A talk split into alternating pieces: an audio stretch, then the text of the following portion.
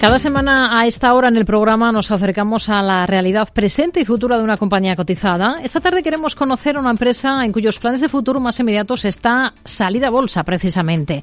Hablamos de Matters Ventures con su presidente y consejero delegado Cristian Rodríguez. ¿Qué tal, Cristian? Muy buenas tardes. Hola, muy buenas tardes. Bueno, una de las cosas que da salir a bolsa es ganar en notoriedad. Para quienes no les conozcan a ustedes, ¿qué es lo que hacen en Matter Ventures? ¿Cuál es el negocio de la compañía? Pues mira, nosotros en, en, Ventures somos eh, lo que se le llama un Venture Builder, que, que, coloquialmente sería como una fábrica de startups. Es decir, nos dedicamos a generar y a crear compañías que tienen alto impacto en la sociedad, siempre con un componente tecnológico. y lo hacemos desde la búsqueda de una oportunidad hasta el desarrollo, la creación de la compañía, la inversión, es decir, el acompañamiento 360 del proyecto. ¿En qué se diferencian en esto exactamente de otras opciones que hay trabajando en esta misma línea aquí en España? Pues mira, en, España el, ecosistema ha, crecido muchísimo, el Venture, el, Venture Capital ha crecido muchísimo. Normalmente las, las soluciones y las propuestas que hay suelen ir en la, en la línea de apoyar y acompañar a los proyectos y a los emprendedores. Nosotros nos hemos focalizado en la creación, es decir, en profesionalizar precisamente el proceso de la creación de una startup.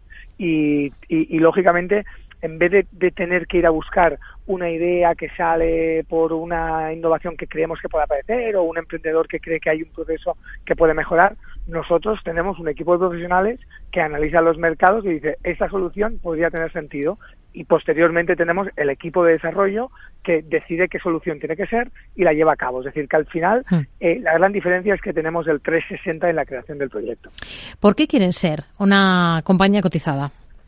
Pues mira, el motivo de la, de la cotización viene por, dos vías. Una es porque el hecho de que tengamos compañías tan jóvenes eh, y que lógicamente todas estas compañías nacen con la necesidad de financiarse y esa financiación tenéis que ir a buscarla al mercado. Hasta ahora la vas a buscar inversores privados. Ahora nuestra decisión es vamos a generar una estructura que a un inversor le permita invertir de manera segura porque sabe que la compañía está cotizada, porque está en un marco regulatorio muy estricto y porque encima, a medida que pasen los años, va a tener la posibilidad de vender esas acciones determinadas, que es algo de los, del problema que tiene el ecosistema digital, ¿no? Que hay mucha gente que invierte, pero los periodos de desinversión son muy lentos y era lo que queríamos precisamente cambiar, credibilidad y hmm. periodos de inversión más cortos. ¿Y por qué optan por Euronext y no por BME Growth aquí en España? Pues mira, básicamente es por un tema puramente cultural de tipología de compañía. En Euronext hay más de 700 empresas con valoración inferior a los 100 millones de euros. Y esto en España no existe. Entonces, nosotros sí que podemos, en un momento en el, que estemos listados allí, buscar lo que se le llama un, un, un, dual listing, es decir, que tu acción esté cotizada en dos mercados, hmm. pero la base, la, la, la, la salida de la compañía le hemos decidido allí por un tema puramente cultural de la tipología de, bolsa, no por nada más eh, que ese motivo. ¿Y cómo marcha ese proceso para desembarcar en el parque? ¿En qué fase están ahora mismo? Porque hace unos meses levantaban 6 millones de euros en una ampliación de capital precisamente para financiar esa salida a bolsa. ¿Qué les falta? Pues mira, la verdad es que eh, nos falta poquísimo y cuando digo poquísimo son, son muy pocos días. Eh, yo creo que el mercado de Euronext eh, próximamente lo, lo, comunicará, estamos en la fase final y significa que ya dijimos que esperábamos eh, estar en el primer trimestre del 2023 listados y creo que lo vamos a cumplir en, el último minuto, pero lo vamos a cumplir tal y como estamos previsto. Hmm. Hemos tenido unos dos primeros meses del ejercicio muy positivos en las bolsas europeas, pero estos días tenemos muchos, mucho nerviosismo. Se ve hoy eh, especialmente atribuido relacionado a la caída de ese banco en Estados Unidos y su efecto contagio, un banco precisamente que prestaba startups a compañías tecnológicas en Estados Unidos. ¿No temen eh, un, bueno, un efecto contagio que no sea un buen momento ahora para justo estrenarse en el mercado con el negocio que tienen ustedes?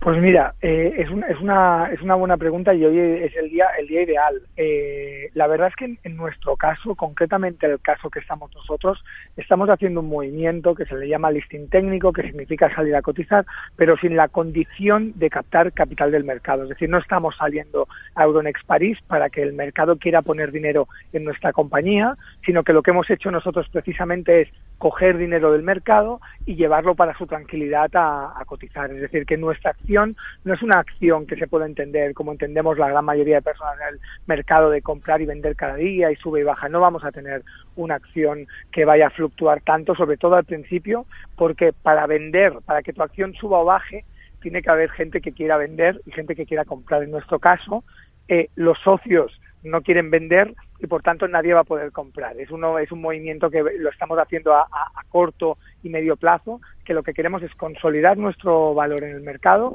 y luego hacer movimientos. Si esto me lo preguntas de aquí dos o tres años, segura, seguramente sería un problema importante porque hoy el mercado del venture capital tiene un problema muy grande de credibilidad y seguramente esto da muchísimo miedo al mercado.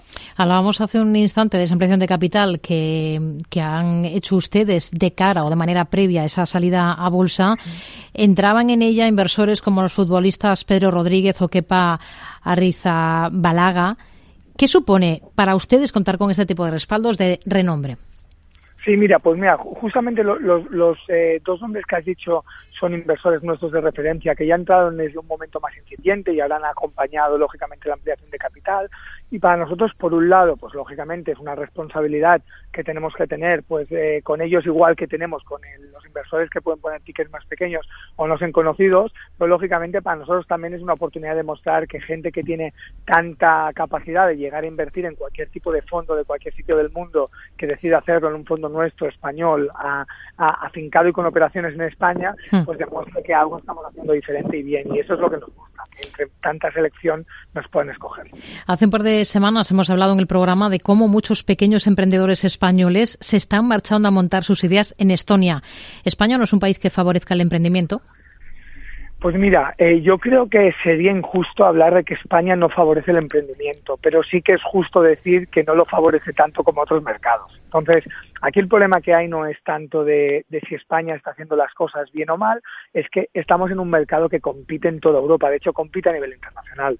Y significa que por mucho que tú hagas muy buenas medidas, hay posibilidades de emprendedores que pueden empezar sus compañías, que son muy ágiles a, a nivel de, de, de inicio eh, y a nivel de trabajo remoto a nivel de operaciones y que pueden escoger otro mercado que sea más eficiente para ellos. Por tanto, yo creo que mm. el reto que tenemos aquí no es tomar buenas medidas, sino tomar las mejores. Y las mejores significa mirando alrededor y no hace falta irse a Estonia. Yo creo a mí me preocupa aún más Portugal, que está viendo muchísima gente, muchísimo emprendedor que está yendo a Portugal y otros mercados que yo creo que en España donde tenemos que ponernos las pilas es para un fantástico país que tenemos lleno de talento, favorecer encima con medidas de que cualquier persona en Europa quiera empezar.